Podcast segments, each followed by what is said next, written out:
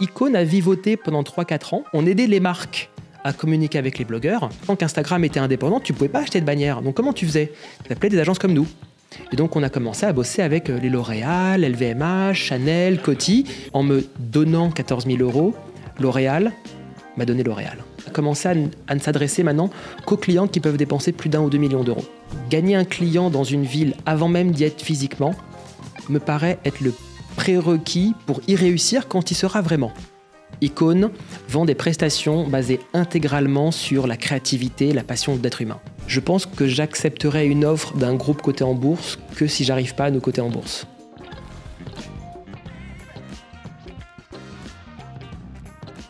Bon, salut Olivier. Bonjour Théo. Je suis très content de te recevoir parce que on va pouvoir parler bah, de mon sujet préféré, qui est les agences. Parce qu'on va faire un hors-série des bruts e-commerce dans lequel on va uniquement parler de l'histoire d'Icône que tu as monté il y a désormais 15 ans. C'est. Euh, environ 70 millions de CA, quasiment 150 personnes autour de ça. Donc euh, un bel exemple de réussite. Tu es passé par plein d'étapes euh, dans cette longue aventure. Puisque, Toutes les galères, les voilà. voilà. Et donc tu as commencé en étant un média, puis ensuite tu as vu un peu la vague d'influence arriver. Tu t'es positionné comme l'un des seuls acteurs, c'est marqué d'ailleurs derrière, global sur, euh, sur l'influence, qui te permet aujourd'hui d'être euh, une proposition de valeur hyper unique pour les boîtes, que tu vas chercher dans... euh, Alors là, j'ai pas le, chiffre sur le nombre de pays dans lesquels tu es présent. Peut-être que tu l'as, Ouais, on est en 15 pays. ce qui est incroyable. Euh, Olivier, merci beaucoup. Merci Théo. Alors, j'aimerais commencer par euh, déjà être sûr que j'ai pas oublié un point hyper important que j'aurais pas dit dans cette courte introduction. C'est parfait. Super. Euh, j'ai envie que tu nous racontes le démarrage. Je pense que le- le- la frise chronologique sera la plus pertinente pour traiter ton aventure. Que tu peux nous parler des débuts d'Icône Avec grand plaisir. Écoute, déjà avant Icône, euh, donc il y a eu un avant Icône, euh, j'ai toujours été passionné par les réseaux sociaux, par les communautés. Tu vois, quand, euh, quand j'habitais à Versailles, je faisais du skate, je montais des sites sur Multimania, sur le skateboard. Euh, après, j'ai été un peu DJ, j'ai commencé à monter des sites, euh, je me filmais en train de mixer, je postais les vidéos. Enfin, j'ai- toujours adoré cette dimension communautaire et j'ai toujours adoré la façon dont le web permet en fait comme ça de créer des communautés. Euh, j'ai hum, jamais cru que ça allait être un métier. Donc, j'ai fait une fac de droit, puis après, j'ai fait Sciences Po, j'ai fait du marketing. Je suis rentré chez L'Oréal comme. C'était un parcours très, très classique. Et quand je suis arrivé chez L'Oréal, j'ai commencé à avoir une casquette de marketing digital. Mon métier, c'était de dépenser de l'argent en achetant des bannières. Tu vois, je faisais du digital média. Et à un moment, j'ai commencé à proposer à mes boss qu'on utilise une partie du budget média pour euh, bosser avec les blogueurs. À l'époque, c'était vraiment des blogs. C'était pas encore euh, les réseaux sociaux. C'était en 2006-2007. Et j'avais obtenu le droit de dépenser 1% de mon budget, c'est-à-dire environ 30 000 euros sur 3 millions, pour non pas faire des bannières sur Yahoo et MSN, mais pour faire des blogueurs. Et j'ai fait des soirées blogueurs pour, L'Oréal. Ça a été un, succès, mais c'est pas du tout quelque chose qui a euh, été euh, euh, perçu comme révolutionnaire ou intéressant chez L'Oréal. Moi, j'ai beaucoup cru. Donc, j'ai gentiment proposé à L'Oréal de se séparer de moi. C'était la fin de, de, mon apprentissage. Et euh, je suis retourné à Sciences Po dans l'incubateur. Et euh, j'ai fait un dossier, mais franchement, j'aurais honte de le re-regarder aujourd'hui, dans lequel je proposais à l'incubateur de monter une boîte dédiée au marketing des blogs. Mais alors, on est en 2008 à l'époque. euh, les blogueurs sont sur WordPress, sur Blogspot. Enfin, c'est très, pas très professionnel comme, comme secteur, mais j'y crois beaucoup. Donc, mon idée au début, c'est finalement de créer un média, de créer un portail, un magazine en ligne, sur lequel les blogueurs viendraient créer du contenu. Donc, euh, Icône, au début, ça ressemblait plutôt à euh, L.fr ou Vogue.fr, mais au lieu d'avoir des journalistes, c'était des blogueurs qui créaient du contenu. Et ça, ça a été le- la proposition de départ initiale. Je savais dès le début que ce truc allait foirer, que ça allait. euh, Pourquoi? Bah, tu sais, j'avais 20, je crois que j'avais 24 ans. euh, à part une expérience d'un an chez L'Oréal, j'avais rien. J'avais euh, tapé 30 000 balles à mon père comme euh, papa, aide-moi, je monte une boîte et tout. J'avais enfin, six mois de trésorerie. Sciences Po nous prêtait un bureau qui, franchement, on, allait, on allait déposer le bilan, c'était évident. Mais au fond, je me suis dit, 30 000 balles pour créer une boîte, en fait, c'est le le prix d'aller faire un MBA ou tu vois d'aller faire une année à l'étranger, etc. Et je me suis dit plutôt que de partir une année à l'étranger faire un MBA, je préfère créer une boîte et la foirer. Et finalement, euh, on n'a pas réussi à la foirer. cette boîte, parce qu'on a assez vite euh, euh, levé de l'argent auprès de business angel, au fonds de fonds d'investissement. Et puis une fois que tu as levé 200, 500, 2 millions d'euros, c'est plus dur de déposer le bilan. Et Icon a vivoté pendant 3-4 ans. 2008, 2012, on aidait les marques à communiquer avec les blogueurs. Mais à l'époque, on avait des budgets de 15 ou 20 000 euros. Donc on a vivoté. Et un jour, Instagram est arrivé. Et là, c'est parti.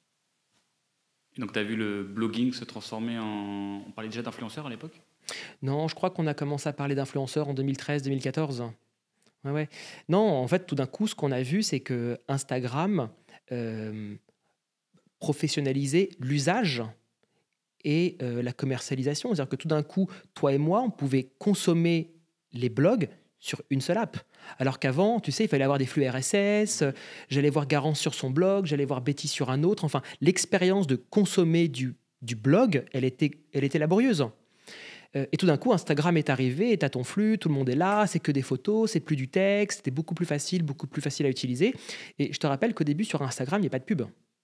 Donc pour les marques qui voulaient être présentes sur Instagram, tu ne pouvais faire que de l'organique. Tu ne pouvais que bosser avec les influenceurs. Et donc, toutes les marques de mode, de beauté qui ont tout de suite compris le potentiel d'Instagram et de YouTube n'arrivaient pas à acheter du média. Tu sais, pendant 3-4 ans, enfin, tant qu'Instagram était indépendant, tu ne pouvais pas acheter de bannière. Donc, comment tu faisais? Tu appelais des agences comme nous. Et donc, on a commencé à bosser avec euh, les L'Oréal, LVMH, Chanel, Directement, Coty. dès le début, c'était Directement. tes premiers clients. Mes premiers clients, mes trois premiers clients, ça a été Dior, Chanel, Lancôme. Mais comment on fait ça? Bah, c'est le talent. Non, je- Évidemment. non, il y y y a vraiment, on a eu, euh, on a eu quelques anges gardiens. Et vraiment, ça, c'est quelque chose que je, je, je, je- il y a trois, quatre personnes qui euh, nous ont présenté à trois, quatre personnes. Et les trois, quatre personnes qui on a été présentés, par exemple, euh, François-Henri Pinault, président de Kering. Je sais pas, j'avais 27 ans, j'ai été reçu par François-Henri Pinault dans son bureau un matin parce que un prof à Sciences Po lui a proposé de me rencontrer. J'ai rencontré Françoise Montenay, présidente de Chanel, parce que le président de Sciences Po lui a dit que ce serait cool qu'elle me rencontre. Et en fait, on a eu quelques anges gardiens qui, pour moi, sont plus importants que des business angels, parce qu'un business angel, il te file du fric, mais je suis désolé, tu me files 50 000 euros, je fais quoi? C'est- cool, je recrute un développeur pendant six mois. Tu me fais rencontrer François-Henri Pinault, incroyable. Et puis à la fin, François-Henri Pinault nous a dit, eh bah, ok, c'est intéressant ce que vous faites, est-ce que vous pourriez aller rencontrer les gens de chez Bottega Veneta à Milan? Et là, crois-moi, quand tu arrives à Milan et que c'est François-Henri qui t'a mis dans la salle de réunion, les gens t'écoutent, même si tu es juste un, un gosse de 27 ans. euh. Enfin, c'est comme tous les... Enfin, c'est comme tous les, excuse-moi l'expression, les gosses qui comprennent euh, les cryptos ou qui comprennent le Web 3. Bah, tout d'un coup, tout le monde les appelle. Tu vois? Donc c'était un petit peu, tu avais à la fois l'attraction du marché qui faisait qu'il y avait un truc sur lequel tout le monde a commencé à réaliser que c'était une opportunité. Tout d'un coup, une option tous les magazines, Ouais. toute la presse a commencé à voir et à parler de ces blogueurs au premier rang des défilés. Tu vois Donc imagine, tu es François-Henri Pinault, président de Kering. Tu vois dans le Financial Times un article qui parle des blogueurs au premier rang de Chanel. Tu appelles ton équipe et tu dis c'est quoi ce truc-là? Qu'est-ce qui se passe? Et les premiers influenceurs qui étaient au défilé Chanel, on était pour quelque chose.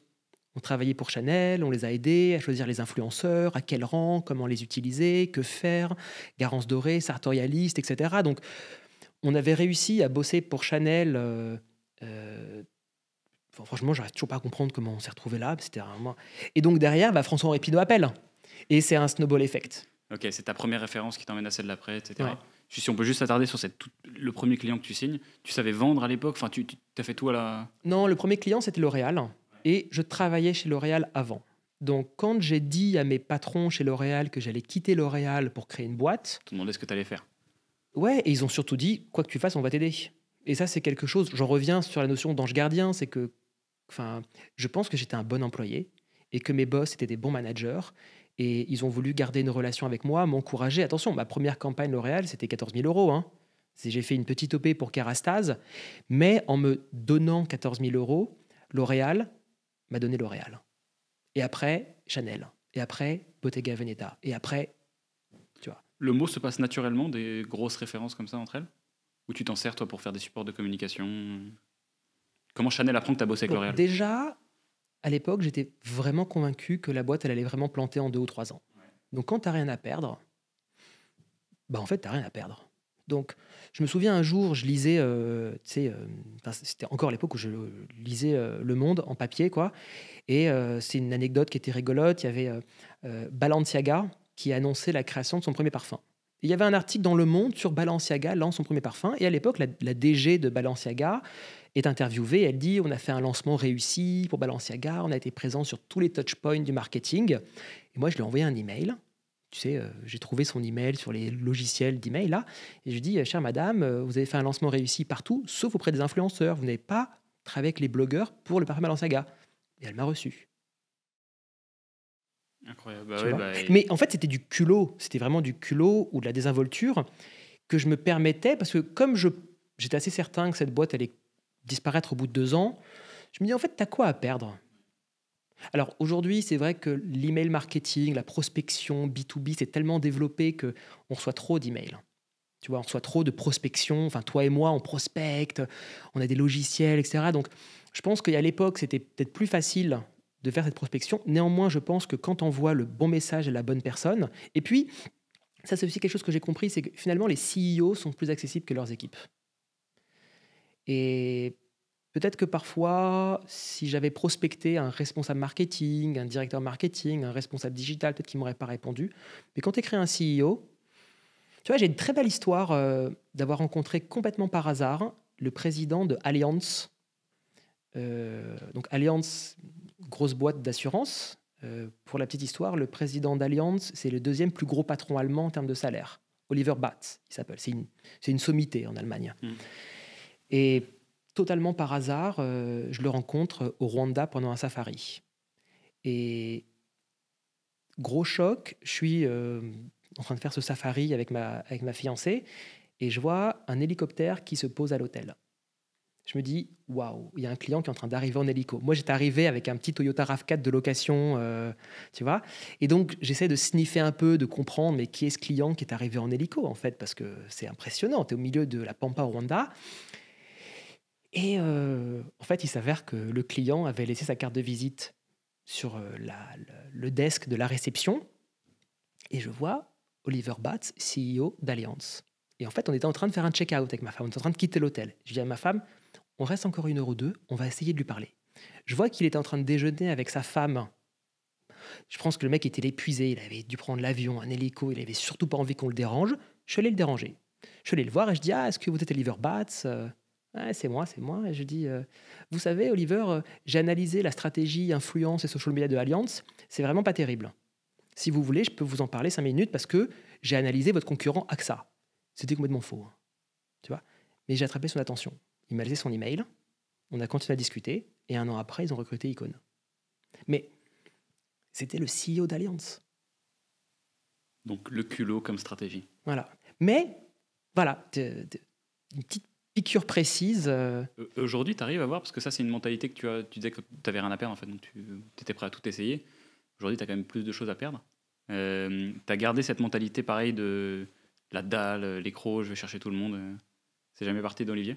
Je vais pas, euh, tu vois, euh, faire des prises de contact ou écrire à tout le monde ou taper dans le vide, tu vois. J'ai pas envie de déranger quelqu'un ou, d'être à côté de la plaque. Mais quand je sens que je peux avoir une approche chirurgicale précise et efficace, je le fais. Et puis là, je l'ai dérangé quoi? Deux minutes? Tu vois? Il n'y a pas grand-chose euh, à perdre. Donc ça, je, je pense que c'est important. Et puis, à la fin, mon expertise, c'est uniquement l'influenceur marketing. Voilà. Euh, je ne vais pas me permettre d'aller vendre autre chose ou de parler d'autre chose. Très intéressant. Ok, donc on reprend un peu d'un point de vue chronologique. Donc c'est cette première année, ça c'est en 2013, tous ces, ces premières références. Euh, il se passe quoi ensuite? Genre, à, à cette époque, tu étais encore tout seul? Il y a des gens qui t'aident déjà? Ouais, alors, donc de 2008 à 2012, on est plutôt sur un modèle de magazine, Ouais. Avec plutôt des journalistes, des community managers et des vendeurs de bannières. C'est plutôt un modèle média. C'est à cette époque-là que quand même on a Chanel, L'Oréal, etc., pour qui on commence à faire du blogueur marketing. Mais euh, c'est vraiment en 2013 que on a vu les projets s'accélérer. Les premiers contrats à 100 000 euros. C'est simple. C'est jusque-là, on faisait des trucs à 15, 20, 30 000. Et à partir de 2013, on est parti, c'était plus que des clients à, plus de 100 000 euros. Euh, et à partir de là, on a vu euh, énormément d'agences se développer dans l'influence en marketing. 2013-2015, euh, enfin, ça n'arrêtait pas. J'ai l'impression que chaque jour, tu avais une agence d'influence en marketing qui ouvrait à Paris, tu vois. Donc, je me suis vraiment posé la question comment est-ce que tu n'es pas une de ces agences, mais comment tu es l'agence? Voilà, c'est pas, la plus belle, la plus grande, la plus, la plus adaptée en fait pour ces CEO. Et là, tu commences à regarder, tu te dis en fait, d'où viennent les budgets finalement? L'argent que j'ai reçu, il vient d'où? Et là, je voyais qu'il vient soit de budgets locaux, soit de budgets globaux. Donc soit j'ai L'Oréal France qui veut faire une campagne d'influence, soit j'ai L'Oréal Monde qui veut faire une campagne globale et qui m'a utilisé moi parce que je, je, suis basé à côté de chez eux. Et je me suis dit, attends, attends, si tu commences à te focaliser sur les budgets locaux, tu es en compétition avec toutes les boîtes locales. Si tu te focalises sur les budgets globaux, es en concurrence avec les boîtes globales. Et les boîtes globales, elles n'existaient pas. 2015, il n'y avait pas d'agence d'influenceurs marketing présente dans quatre continents. Et d'ailleurs, aujourd'hui, je ne connais pas d'autres agences qu'Icon présentes sur tous les continents. Donc très vite, je me suis dit, c'est une course à l'international. La première boîte d'influence qui réussira à être présente dans toutes les capitales créera le premier réseau. Et aujourd'hui, tu vois, j'ai pas envie de dire qu'on est une agence d'influence marketing. Je veux qu'on dise qu'on est un groupe ou un réseau. Et quand tu regardes les autres métiers, prends euh, le directeur marketing de L'Oréal euh, qui me donne 100 000 euros. C'est quoi les autres boîtes avec qui il bosse?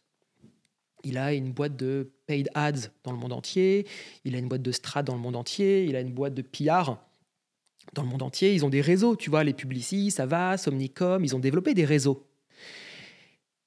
Et donc, ça a été mon pari. et donc, alors ça a été vachement difficile. Parce que ouais, c'est pas. Mais de 2013, 2014, où on se dit internationalisons-nous, jusqu'à 2022, aujourd'hui, enfin en 2023, où je suis présent dans 15 pays, il a fallu développer la boîte à l'international. Alors ça a été ultra douloureux, enfin ça a été vraiment, enfin physiquement, intellectuellement, financièrement, ça a été très douloureux, mais ça nous permet aujourd'hui d'être unique. à aucun moment je me permettrai de dire qu'on est mieux ou qu'on est, mais on est unique parce que dans le paysage des agences d'influence marketing, on est la seule présente sur tous les continents. Et donc, raconte-nous un peu, c'est quoi cette trajectoire de croissance à partir de 2013 Ouais. Alors, on a eu une trajectoire de croissance qui a été, euh, bon, on a toujours été en croissance. Hein. On a, euh, je dirais, instantanément atteint 5 millions d'euros. Je pense que c'était entre 2014, c'est-à-dire que quand Instagram, YouTube est arrivé, boum, on a fait 4-5 millions d'euros.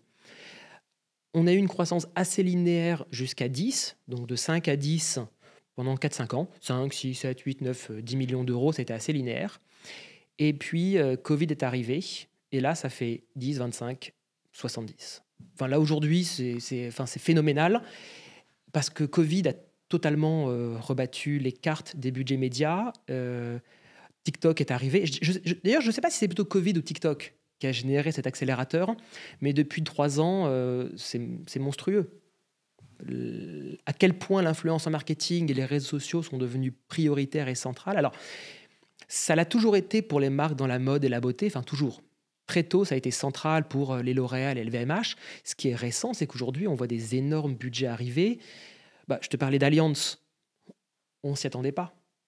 Tu vois ou des marques comme Nespresso, ou des marques de téléphone comme Oppo. C'est des nouveaux clients qu'on a gagnés et on ne s'attendait pas à ce que ces gens soient aussi gros euh, sur l'influence marketing. D'accord. Ce, virage TikTok, là, du coup, que tu avais arrivé pendant le, confinement, est-ce, que tu l'as pris aussi bien que la vague Instagram que tu avais prise 5 euh, ans plus tôt, là? D'ailleurs, 7 ans plus tôt Alors, à aucun moment, on veut prendre une vague TikTok, Instagram, YouTube, etc. Nous, on est dans le métier des influenceurs market, de la, métier des influenceurs. Ces influenceurs, ils sont sur TikTok, ah, Weibo, la plateforme. Nous, on est profondément agnostique et on ne veut pas être perçu comme une agence TikTok ou euh, une agence euh, YouTube. Ce qui sont des stratégies très bien pour certaines boîtes. Il y a des très jolies boîtes en France. Euh, je pense à deux, trois boîtes qui sont très spécialisées TikTok. Mais à nouveau, le problème auquel je veux apporter une solution, c'est les campagnes d'influence mondiale pour les grandes marques. Et j'ai souvent des discussions avec mes confrères d'autres boîtes d'influenceurs marketing et je leur raconte, enfin je pense à une jolie boîte française qui était aussi assez spécialisée dans le luxe et le fondateur me disait mais attends mais Olivier comment tu as fait pour croître euh, autant? Et je lui ai dit, écoute, tu sais, nous, on a commencé à, à ne s'adresser maintenant qu'aux clients qui peuvent dépenser plus d'un ou deux millions d'euros. Et quand tu regardes comment faire des campagnes à un ou deux millions d'euros, tu peux pas te dire, moi, je suis le TikTok expert français, ou je suis l'expert de la Gen Y, ou je suis dans. Tu es full service. Ok. J'ai envie de parler juste rapidement le développement international en fait par rapport le premier pays hors de France que tu as ouvert, il c'était quand? C'était New York, Il c'était quand? 2014. Ok, donc directement en fait 2013 tu dis c'est une course à l'international, j'ouvre New York et ensuite tout s'accélère. euh, Et comment tu mets en place d'un point de vue pratique et opérationnel une stratégie d'expansion comme ça? Ça a été des séquences. Tu vois, c'est qu'il y a une séquence d'ouverture. Je crois que l'an dernier, on a ouvert quatre gros marchés. Là, on va faire une année de consolidation. On va en ouvrir très peu et on va les consolider. Et après, on va refaire des vagues d'ouverture. Euh, euh, on a toujours dans, dans le viseur de- deux types de villes. Les villes stratégiques, là où il faut ouvrir. Une boîte d'influence marketing, elle doit être à New York, elle doit être à Londres, elle doit être à Dubaï, elle doit être à Hong Kong. Ça, c'est les villes stratégiques. Après, on a des villes opportunistes. Les villes opportunistes, c'est par exemple Abu Dhabi ou Genève. On ira dans toutes les villes stratégiques. C'est obligatoire. On ira dans les villes tactiques quand un client ou un employé arrivera au bon moment pour le faire. Par exemple, il y a deux ans, on a commencé à beaucoup travailler pour Nespresso. Ça nous a entraînés à Genève. Et maintenant, il y a d'autres choses. Il y a trois ans, on a gagné un énorme contrat à Abu Dhabi. Ça nous a entraînés et on y a gagné autre chose. C'est des villes tactiques. Par contre, l'ouverture à Shanghai, l'ouverture à Hong Kong, euh, euh, la réouverture à Londres, où on va aller bientôt, c'est des choses qui sont des, des villes stratégiques. Et tu les travailles différemment. C'est quoi ton playbook en fait d'ouverture d'un pays? Comment ça se passe? Il faut réussir à faire coïncider compréhension, people, client. Premier sujet, compréhension, enfin c'est tout qu'on va dire, mais il faut connaître euh, et comprendre le pays. Donc il faut y aller souvent, il faut s'y rendre, il faut rencontrer des gens, il faut bouffer local, il faut y aller en vacances. Enfin, moi, à l'instant où j'ai dit qu'on allait ouvrir à Londres, j'y suis parti en vacances avec ma fille et ma femme parce que en fait, il faut que je passe du temps à Londres. Donc comprendre le pays. Deux, euh, des premiers clients. Essayer, enfin, gagner un client dans une ville avant même d'y être physiquement me paraît être le prérequis pour y réussir quand il sera vraiment. C'est-à-dire, soit je regarde Londres en disant euh, je vais recruter des gens puis je gagnerai des clients, soit je le regarde en disant le jour où j'aurai gagné des clients, je pourrai recruter des gens. Moi, je préfère attendre d'avoir un client. Parce que hum, si tu arrives à convaincre un client de signer avec toi alors que tu n'es pas encore là, ça te donne plus de confiance pour réussir quand tu y seras vraiment. Et, et j'ai envie de poser une question toute bête, mais tu es Et donc pendant, pardon, pendant ces périodes, tu Ouais. passes ton temps à faire des allers-retours. Ouais, Tu ça. fais des allers-retours euh, non-stop. Moi, je, je- par exemple, euh, enfin, j'ai une, une- avec mon patron des US, Nick, on avait un objectif qui était d'ouvrir à Las Vegas. Parce qu'on s'est dit, en fait, Las Vegas, c'est une ville intéressante. Il y a des grosses marques qui sont présentes là-bas, notamment les hôtels MGM, qu'on connaît pas très bien, nous, d'Europe, mais c'est tous les, tous, les, tous les casinos, les Bellagio, etc. Tu vois Et donc, je lui ai toujours dit, Vegas, c'est une ville où on devra aller dans les deux ans. Bon, à un moment, il y a un appel d'offres. Et là, tu vas, mais all-in. Tu prends toutes tes équipes, elles sont là. Tu prends un WeWork, tu dis que tu es là. Moi, j'étais en Asie à ce moment-là, au Cambodge, sur autre chose. J'ai dû aller à Las Vegas pour un appel d'offres. J'ai pris quatre avions, j'y suis allé physiquement, tu es là. Et seulement quand tu sens que tu vas gagner l'appel d'offres et que tu vas gagner le projet, là, tu commences à recruter. Moi, je voulais te poser une question très simple. Tu, tu sais que Kodak est une boîte qui est en full remote, c'est-à-dire qu'on n'a pas de locaux. Aujourd'hui, que- quel avantage tu vois au fait d'avoir une encre physique dans un pays? Parce que tu peux avoir une équipe dans un pays, mais quel besoin pour toi d'avoir des locaux Et Est-ce que ça a un impact sur ta force de conviction de ton client? Écoute, moi j'aime le commerce de proximité. C'est dans mes valeurs, c'est dans ma culture, c'est dans mes racines. J'aime être proche de mes clients. euh, euh, J'adore euh, les visios, DocuSign, Google Doc, tu vois. Mais en fait, à un moment, j'ai envie d'aller, j'ai envie d'aller te voir. Et là, j'ai avant-hier, là, je parlais avec mon client à Abu Dhabi. Et il me dit euh, Hey man, it's been a while. Je lui dis Tu sais quoi, je vais venir passer le week-end avec toi à Abu Dhabi. On va, on va aller faire un brunch en fait. C'est enfin, c'est c'est- pas comme ça que j'envisage la vie. Mais c'est personnel, tu vois. Donc moi, j'aime bien me dire qu'on est dans le commerce de proximité. On peut se voir, on peut bouffer ensemble, on peut travailler ensemble. Donc je veux avoir des bureaux partout, mais je veux jamais que mes équipes soient contraintes d'y aller tous les jours. Tu vois Donc j'ai beaucoup de gens qui circulent. J'ai une employée qui était à Paris, qui est partie s'installer à Dubaï. J'ai une employée qui était à Bangalore, qui est partie à Abu Dhabi. En fait, je veux que les gens puissent circuler et je veux des bureaux. Maintenant, d'ailleurs, même ce qu'on est en train de faire, c'est qu'on est en train d'avoir des appartements pour que les employés puissent aller vivre quelques semaines dans un des bureaux. Ok, des appartements icônes. Des appartements icônes. Alors, je, je, crois beaucoup au remote. Tu vois, on a, on a des équipes euh, qui sont, euh, qui sont complètement à l'étranger. C'est quand même dans, mon approche du management. Tu vois, quand je ce matin, avant d'arriver ici, euh, j'ai passé ma matinée à faire des évals, des bonus, des promotions. Ben, en fait, les gens que je vois, ça vient plus naturellement. Je pense à toi, je te vois, je te promeux, etc. Il y a des gens, je ne les ai jamais vus dans ma boîte. Est-ce qu'en fin d'année, je vais penser à les promouvoir? Je sais pas. Ok. Est-ce que tu ne devrais pas déléguer dans ce cas-là la compétence de promouvoir quelqu'un? À quelqu'un qui le connaît Alors, tu as raison. Moi, je regarde mes N-1, N-2, je regarde pas euh, tout le monde, tu vois. Mais euh, je suis certain qu'on est plus productif en remote, mais je pense qu'on peut avoir des plus grosses croissances quand on est ensemble. Cela dit, attention, euh, je suis certain que tu peux être full remote, mais quand même se voir, se parler, c'est, si tu veux, c'est, euh, c'est peut-être plus une question de génération, mais moi j'ai, besoin de, de, voir les gens, qu'on se parle, qu'on, qu'on se sente entre guillemets, tu vois. Il y a des trucs que j'ai pas trop aimé pendant le, pendant le Covid, c'est j'arrivais pas à savoir si les gens allaient bien ou mal. Et tu sais, j'ai eu une petite claque là, j'ai eu euh, deux démissions au cours des deux dernières semaines, je les ai pas vus venir. Du tout. J'ai pas perçu les signaux qui m'ont permis de comprendre que ces personnes étaient en train de penser ailleurs, à autre chose, etc. Et ce que je comprends, c'est que tu as construit ta boîte sur beaucoup d'humains, à la fois dans, avec ton équipe et, avec les clients, c'est-à-dire aller les voir, les convaincre en physique.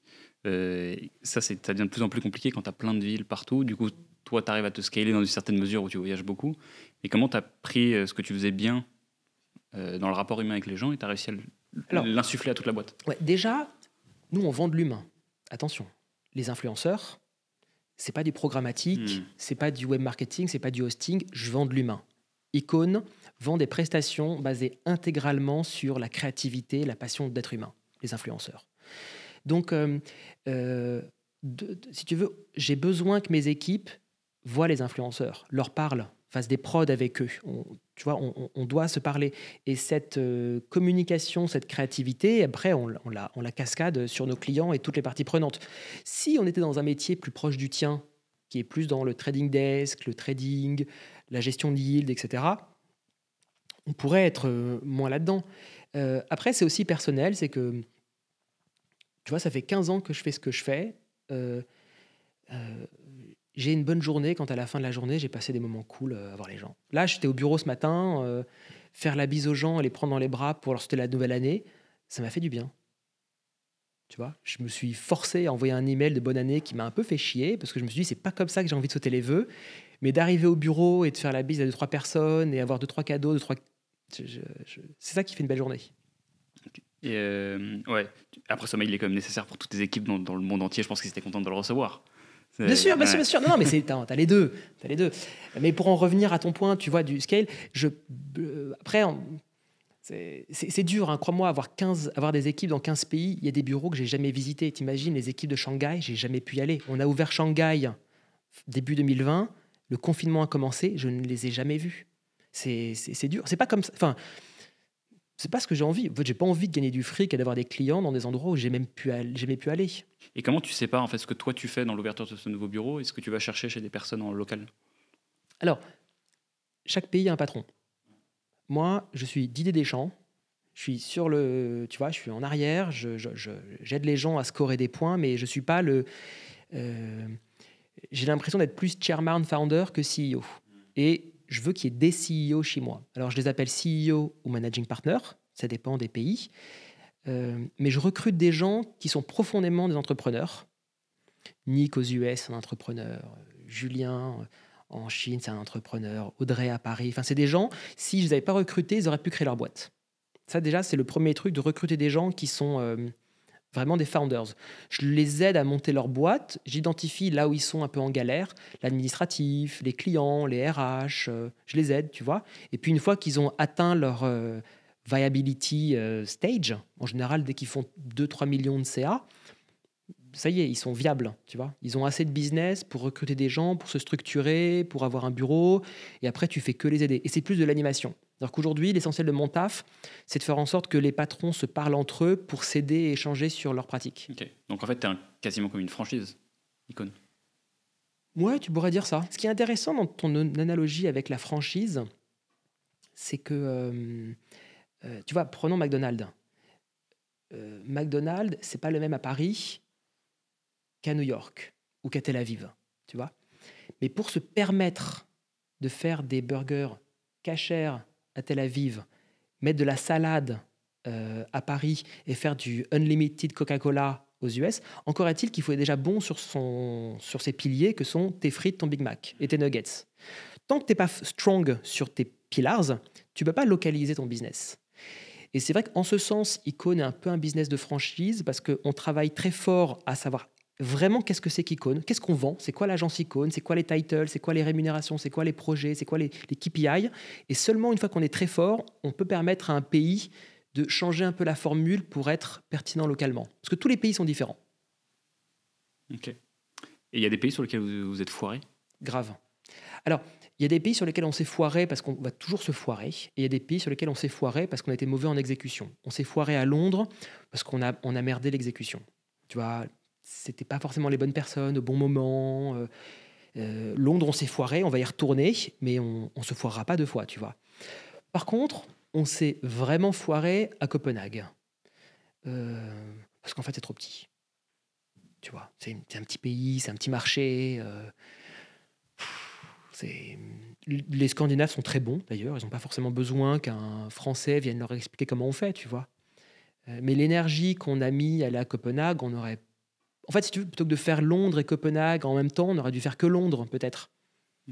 Je t'interromps 30 secondes pour te rappeler que j'anime ce podcast dans le cadre de mon agence Kudak. On accompagne les e-commerçants, les startups et les retailers qui dépensent plus de 100 000 euros par an en publicité. Mon travail, c'est de maximiser l'efficacité de leurs canaux d'acquisition en ligne. Donc parmi eux, Facebook, Instagram, TikTok, Snap, Pinterest et Google. On s'appuie sur notre studio créatif, le labo et notre département tracking pour proposer à nos clients une expertise growth e-commerce complète qui leur permet d'atteindre leurs objectifs de croissance. Quelques-unes des marques qui nous ont fait confiance jusqu'à aujourd'hui, il y en a plus de 130 mais je vous en donne quelques-unes. Gérard Darrel, Perifit, Fursac, Legal Start, Mobile Club et bien d'autres. Donc si ça t'intéresse, tu peux réserver un appel de découverte avec un membre de mon équipe sur le lien en description. J'arrête de t'embêter, on reprend l'épisode.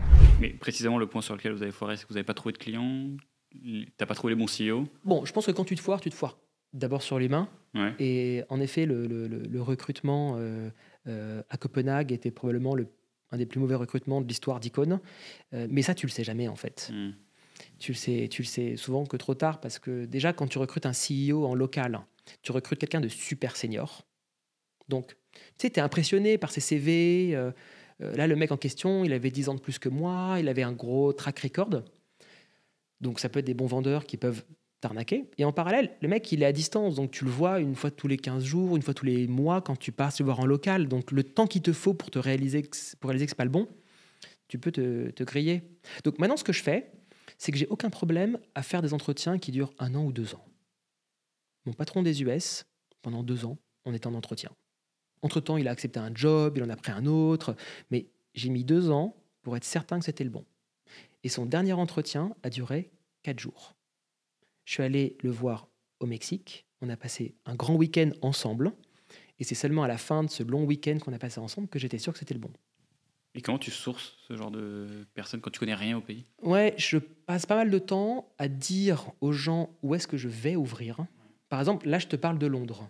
Bah, peut-être que quelqu'un va voir euh, ta vidéo, quelqu'un de l'équipe va m'a parler de quelqu'un qu'elle connaît à Londres qui est intéressant. En fait, à partir du moment où tu spread the word, tu connectes un peu tes réseaux. Euh, donc voilà, en ce moment, euh, j'ai un chasseur de tête qui est sur Londres, je vais régulièrement à Londres, je parle de Londres, et donc ça amène des gens qu'on me présente. Et peut-être que je vais en recruter un dans un mois, peut-être dans un an. Je vais attendre la bonne personne. Et ce que je fais sur Londres, je le fais sur cinq villes en parallèle. Énorme. Et je me rends compte peut-être qu'on est passé un peu vite pour nos auditeurs sur un point en particulier, c'est comment tu trouves des clients dans un nouveau pays. Est-ce que tu arrives avec euh, certains clients dans tes pays historiques, genre une personne, en, L'Oréal en France, qui dit ah, je veux faire une campagne à- au UK aussi, est-ce que tu peux m'accompagner là-dessus Ou est-ce que tu vas à chaque fois, tu repars quasiment de zéro? Aujourd'hui, la boîte, elle a un peu plus de 10 ans. Donc, euh, tu vois, on a du réseau, on a une réputation. euh, donc, c'est vrai que la façon dont on fait du business aujourd'hui, elle est vachement basée sur les recommandations et le réseau. Quand on doit vraiment prospecter euh, tu vois, pour essayer d'être un peu plus utile pour, euh, pour les gens qui, qui nous regardent, c'est euh, euh, nous, on a une approche qui est ABM, Account Based Marketing. On identifie des cibles. Par exemple, revenons sur Las Vegas. Il y avait trois cibles les hôtels MGM, les hôtels Win et Visite Las Vegas. J'identifie ces trois cibles. Dans les trois cibles, il y a cinq personnes sur LinkedIn. Il y a donc 15 prospects à contacter, nurturer, voir, faire parler de toi par des copains directs. Et tu fais que ça. Mais tu le fais doucement, en travaillant ta réputation. Moi, je n'ai pas envie d'envoyer euh, quatre mails de relance tu as quelqu'un sur LinkedIn. Euh, ça, c'est agressif. Et puis, ça viendra quand ça viendra. Tu peux me parler un peu en détail ce que c'est l'ABM Account-based marketing. Alors, dans le monde des possibles, tu vois, en fait, tu, tu, enfin, toi, moi, euh, plein de gens qui nous écoutent, on pourrait globalement vendre n'importe quoi à n'importe qui. Tu vois, enfin, c'est le monde des possibles, du commerce, il est sans limite. Simplement, c'est juste un moment où tu choisis. Donc, nous, on a choisi de faire un métier, c'est l'influence au marketing, et on a choisi de ne le proposer qu'à 200, 300 sociétés sur Terre. Ces 200, 300 sociétés, c'est des key accounts. Procter Gamble, L'Oréal, LVMH, Nestlé, Allianz, tu vois. Et ces gens-là, on ne fait du marketing que destiné à ces gens-là. On publie des cas, des livres blancs, des messages sur LinkedIn, des salons. Mais on va pas polluer LinkedIn et Google AdWords et les email automation en allant envoyer des mails à n'importe qui. D'accord. Tu vois? Et donc c'est un tu vois euh, toute la journée, euh, les mecs comme toi au Mans se disent Ah bah attends, mais est-ce que je pourrais pas publier un white paper sur LinkedIn, euh, faire des campagnes de ads, mmh. les salons, quels salons je fais? Bah, Aujourd'hui, quand mes équipes de Genève me disent qu'est-ce qu'on fait, je leur dis Vous faites uniquement ce qui vous permet de rentrer chez Procter Gamble. Voilà. Procter Gamble, Nestlé sont deux des sociétés avec qui on, on veut travailler et avec qui on travaille déjà, mais c'est les sociétés qui méritent que vous fassiez du marketing. Ok donc là, typiquement, je pars de zéro et je veux rentrer chez Nestlé. Je m'appelle Théo de Koudak. Ouais. Comment je m'y prends? Alors, déjà, euh, tu t'intéresses vraiment à Nestlé. Euh, moi, je lis les rapports annuels. J'investis du fric dans les actions de cette boîte. Je regarde comment elle se comporte. Aujourd'hui, je suis actionnaire, à titre perso, de toutes les boîtes qui m'intéressent. De LVMH à, tu vois, j'investis. Tu regardes les rapports annuels, tu comprends leur organisation, leur marque, leur dynamique, qu'est-ce qui va bien, qu'est-ce qui va mal, tu vois, par exemple, euh, moi chez LVMH, je peux te dire quelles sont les marques qui sont en croissance, quelles sont les marques qui sont en décroissance, les pays en croissance. Tu, vois, bon, tu comprends le truc. Ensuite, tu essaies de comprendre comment la boîte est organisée. Par exemple, chez Procter Gamble, procurement est important. Mais pas chez L'Oréal. C'est les achats, le service achat. Donc ça veut dire quoi? Ça veut dire que sur LinkedIn, les gens qui ont un title procurement chez Procter ont beaucoup de pouvoir pour choisir un, vendor. Chez L'Oréal, c'est plutôt les gens du marketing qui imposent leurs prestataires au, procurement. Tu vois? Donc déjà, tu comprends un peu ça. Qui est-ce qu'il faut les chasser? Si tu veux choper un rendez-vous avec quelqu'un qui fait du procurement sur Procter en Suisse, tu as intérêt à être rigoureux. Tu as intérêt à parler chiffres. Tu as intérêt à comprendre que la culture de Procter, qui est très marketing, t'oblige à une façon de les prospecter en leur racontant des expertises qui correspondent à ce qu'ils font. Et puis, euh, bah, tu regardes sur LinkedIn les relations que tu as en commun. Et euh, peut-être qu'il y a quelqu'un chez Procter qui était avant chez Nestlé, tu bosses avec Nestlé et tu trouves une façon de les contacter. C'est euh, assez ciblé. Par contre, ce que tu ne fais pas, c'est de mettre tous les leads Procter dans un logiciel qui t'exporte les emails et qui leur envoie 5 messages de harcèlement par semaine. Ça, tu ne fais pas. pas quand tu veux avoir une stratégie de grand compte. Et puis, un jour viendra et voilà, un jour viendra. Ok. Très bien, je pense que c'est hyper éclairant parce qu'en fait, il n'y a pas de hack en fait. C'est simplement euh, tu trouves la bonne personne, apporter de la valeur et attends que ça tombe. Bon, y a, tu vois, chacun a un rapport différent à la croissance. Euh, moi, ce qui m'intéresse plus que la croissance, c'est la pérennité. Donc, tu vois, cette année, on est passé de 25 à 70 millions de CA. On avait prévu de passer de 25 à 46 je, me réjouis d'avoir fait beaucoup plus que mon forecast. Mais je te cache pas que j'ai fait des terreurs nocturnes euh, très régulières. Parce qu'à un moment, quand tu perds le contrôle, tu perds aussi la maîtrise, donc la viabilité de ce que tu fais. Et je pense que mieux vaut attendre trois ans pour choper Procter bien que d'être trop dans euh, ah je vais les avoir tout de suite et je les perds l'an prochain. Oui. Alors tu me disais un truc sur les clients. Tu me disais un client qui te donne 50 000 ne te donnera jamais un million.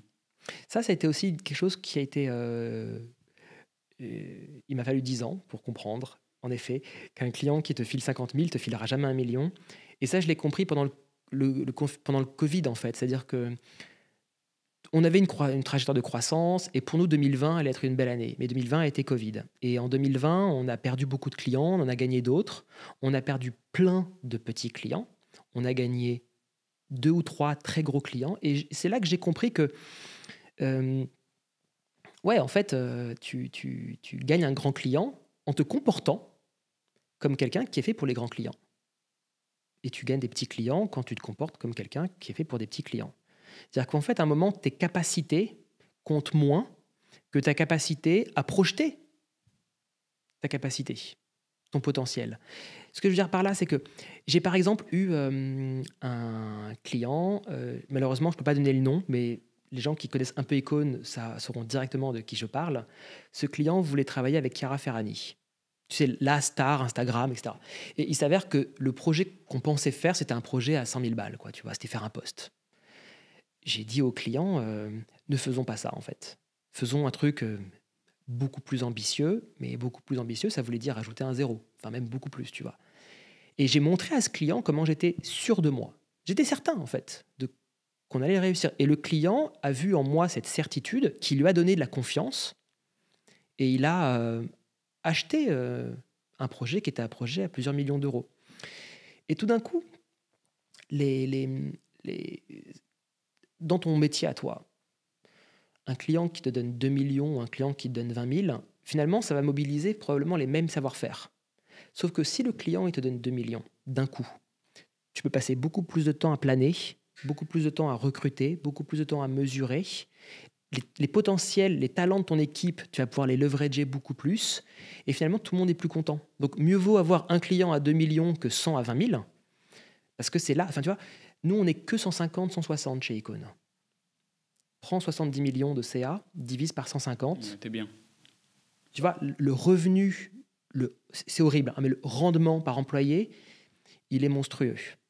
Parce que euh, euh, les gens, ils gèrent des gros projets. Alors, pour en revenir au, point, pendant pas mal de temps, on faisait des BP, des business plans, où on se disait, voilà, on va faire 2 millions, et en fait, les 2 millions, on va les faire avec des clients à 200 000, des clients à 50 000, etc. etc., etc. Et puis, euh, bah, c'était comme ça qu'on qu'on voyait le truc, parce qu'on avait quand même une approche assez locale. Donc, on a d'abord eu une approche locale en disant, les marques dépensent, euh, elles font des campagnes à 100 000 balles, donc on va prendre des campagnes à 100 000 balles. Après, on a une approche multilocale. Donc, on s'est dit, si on arrive à prendre le budget France, plus le budget US, plus le budget euh, scandinave, ça fait 100 plus 100 plus 100. Et tout d'un coup, on s'est dit, non, non, non, budget global.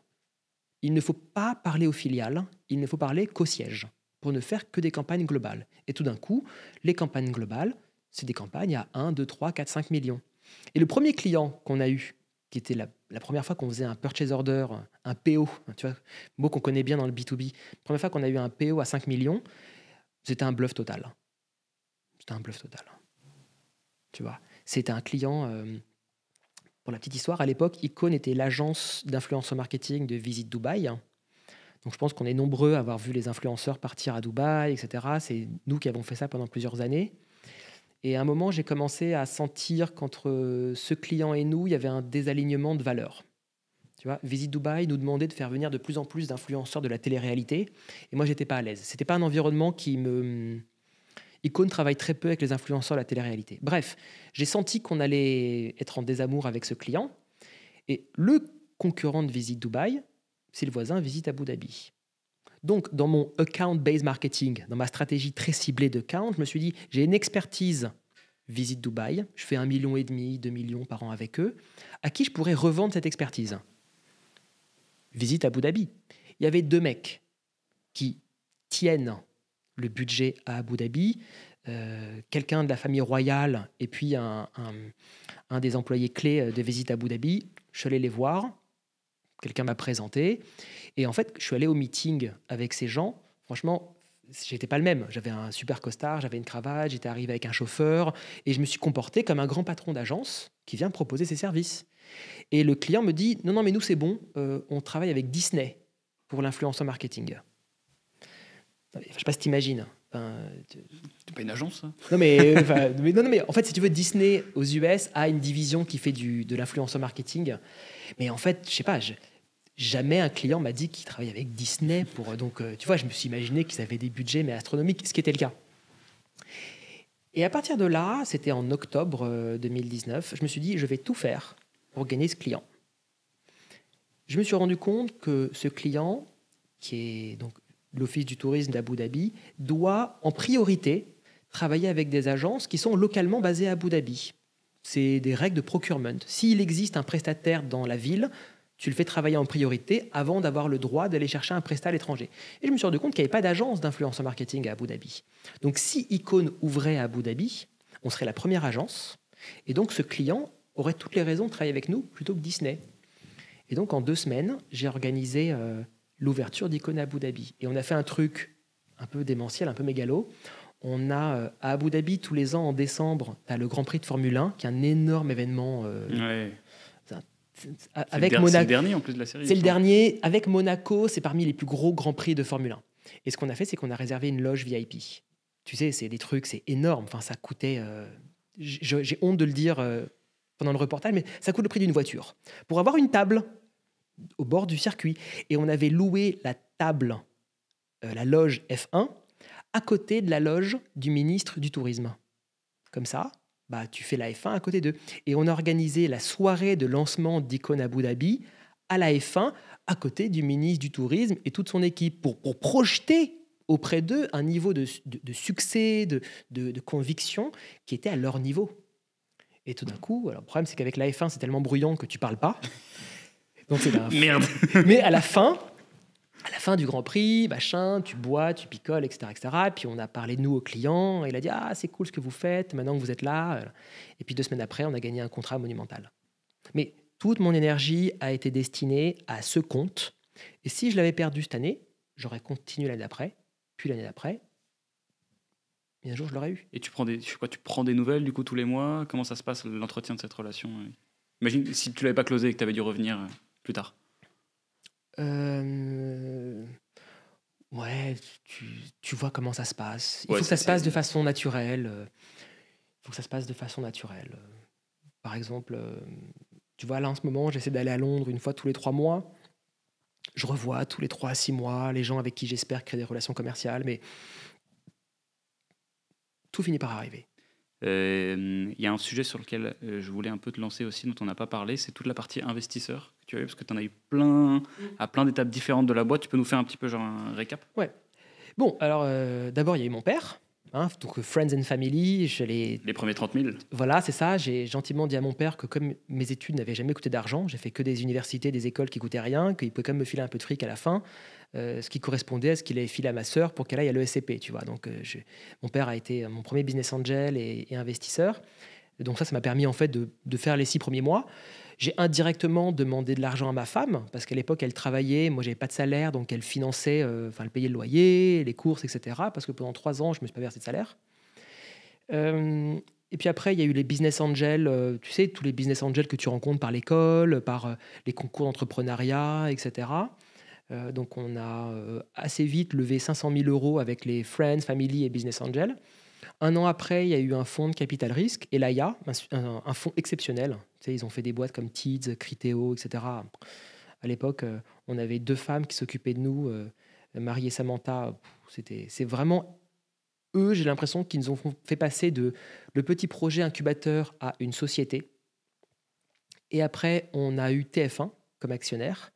Et aujourd'hui, on a un family office, hein, un fonds d'investissement qui est basé au Moyen-Orient. Et chaque investisseur a finalement amené euh, un saut de maturité. Tu vois, bon, d'abord, quand ton père investit, bah, ok, tu, tu sens qu'en tant que fils, tu es prêt. Après, quand il y a les profs de l'école et des business angels, tu dis, ah bah tiens, je deviens un, jeune chef d'entreprise. Après, tu convaincs un fonds d'investissement. Donc, tu dis, ok, je, deviens sérieux. Après, il y a TF1 qui te rachète. Tu dis, ok, je suis legit. Ensuite, il y a un fonds un milliardaire de Moyen-Orient. Tu vois, ça te crée des, des, niveaux de self-confidence. Je, pense que tous les CEO ont des sujets de, self-esteem, de confiance en soi. et de savoir où est-ce que tu te positionnes, c'est-à-dire à quel moment je suis crédible pour parler à telle personne. Aujourd'hui, tu vois, euh, est-ce que si demain je croise le président de L'Oréal, Nicolas Hierominimus, est-ce que je suis crédible pour lui parler? Tu vois? Bah, Peut-être qu'avec ce que j'ai fait dans le passé, et tel investisseur, et tel award, etc., je me sentirais plus crédible. Parce qu'il m'est arrivé souvent de croiser des gens et de pas oser aller leur parler, ou pas oser, pas aller oser vendre mes services parce que je me sentais pas légitime. Donc je trouve que ces investisseurs, euh, à aucun moment je les ai évalués sur leur capacité à amener de l'argent. Parce que ça, en fait, euh, le problème de l'argent, c'est que ça crée des dépenses. Donc finalement, on te donne du fric, mais tu le dépenses. Tu vois? Donc c'est pas tellement l'argent que tu vas chercher chez ces investisseurs, je trouve, c'est euh, la capacité à te donner un peu une nouvelle veste. Est-ce qu'il y a une étape au-dessus? Euh, L'introduction en bourse. Ça serait euh, dans quel zoo en termes de CA ça? Je sais pas, je crois que là aujourd'hui, Icon a tout fait. Euh, et moi, à titre personnel, j'ai fait les différents stades de- d'investisseurs. On a, on, a, tu vois, on a refusé des offres, par exemple, de très gros groupes cotés en bourse, parce que je pense que j'accepterais une offre d'un groupe coté en bourse que si j'arrive pas à nous coter en bourse. Voilà. Mais c'est pas une question d'ego ou une question d'objectif personnel. Simplement, je me dis, j'ai 39 ans. euh, qu'est-ce qui, euh, qu'est-ce qui sera un apprentissage nouveau? Je crois que la discipline qu'il faut avoir en tant que patron de boîte pour rentrer en bourse, ça sera un apprentissage intéressant. Et c'est comme ça, par exemple, qu'on a regardé euh, le fait de partir en Chine. Moi, la Chine, ça m'a toujours fait peur. Hmm. Tu vois, en tant que les Chinois, la Chine, euh, j'ai- toujours regardé ça en me disant, putain. euh. Et je suis allé en Chine, on a ouvert à Hong Kong on a ouvert à Shanghai, un peu comme quand j'ai le vertige et que j'avance un peu pour essayer de me faire peur, mais me dire j'en suis capable. Tu vois? Donc c'est la même chose avec Light. C'est la même chose. Ok. Écoute Olivier, on arrive à la fin de, de cet épisode. Euh, J'ai bu tes paroles pendant toute cette heure passée ensemble. Merci beaucoup. Merci Pour ce Théo. moment passé ensemble, c'était de la tuerie. Écoute, j'ai pas grand chose d'autre à rajouter. Si je peux profiter de cette interview pour dire un truc, c'est que moi j'adore faire du développement international, j'adore parler et aider et avoir des échanges avec des entrepreneurs qui font du développement international. J'espère que s'il y a des CEO ou des entrepreneurs qui regardent la vidéo et qui sont dans des mindsets ou des cultures de développement international, voilà, qui m'écrivent, euh, qui m'envoient un petit DM sur Insta ou un email, olivier.icon.com, c'est un sujet que j'adore, euh, sur lequel j'adore échanger. Mais écoutez, l'appel est lancé. Mesdames et messieurs les auditeurs, vous avez entendu. À bientôt. On va pouvoir clore cet épisode tranquillement. Euh, une dernière fois, merci Olivier. Je dis beaucoup trop de fois merci aux invités. J'ai remarqué dans les épisodes, mais c'est parce que je suis euh, extrêmement grateful. On se donne rendez-vous la semaine prochaine pour un nouvel épisode des Bruts e-commerce, tout dans deux semaines. Salut à tous.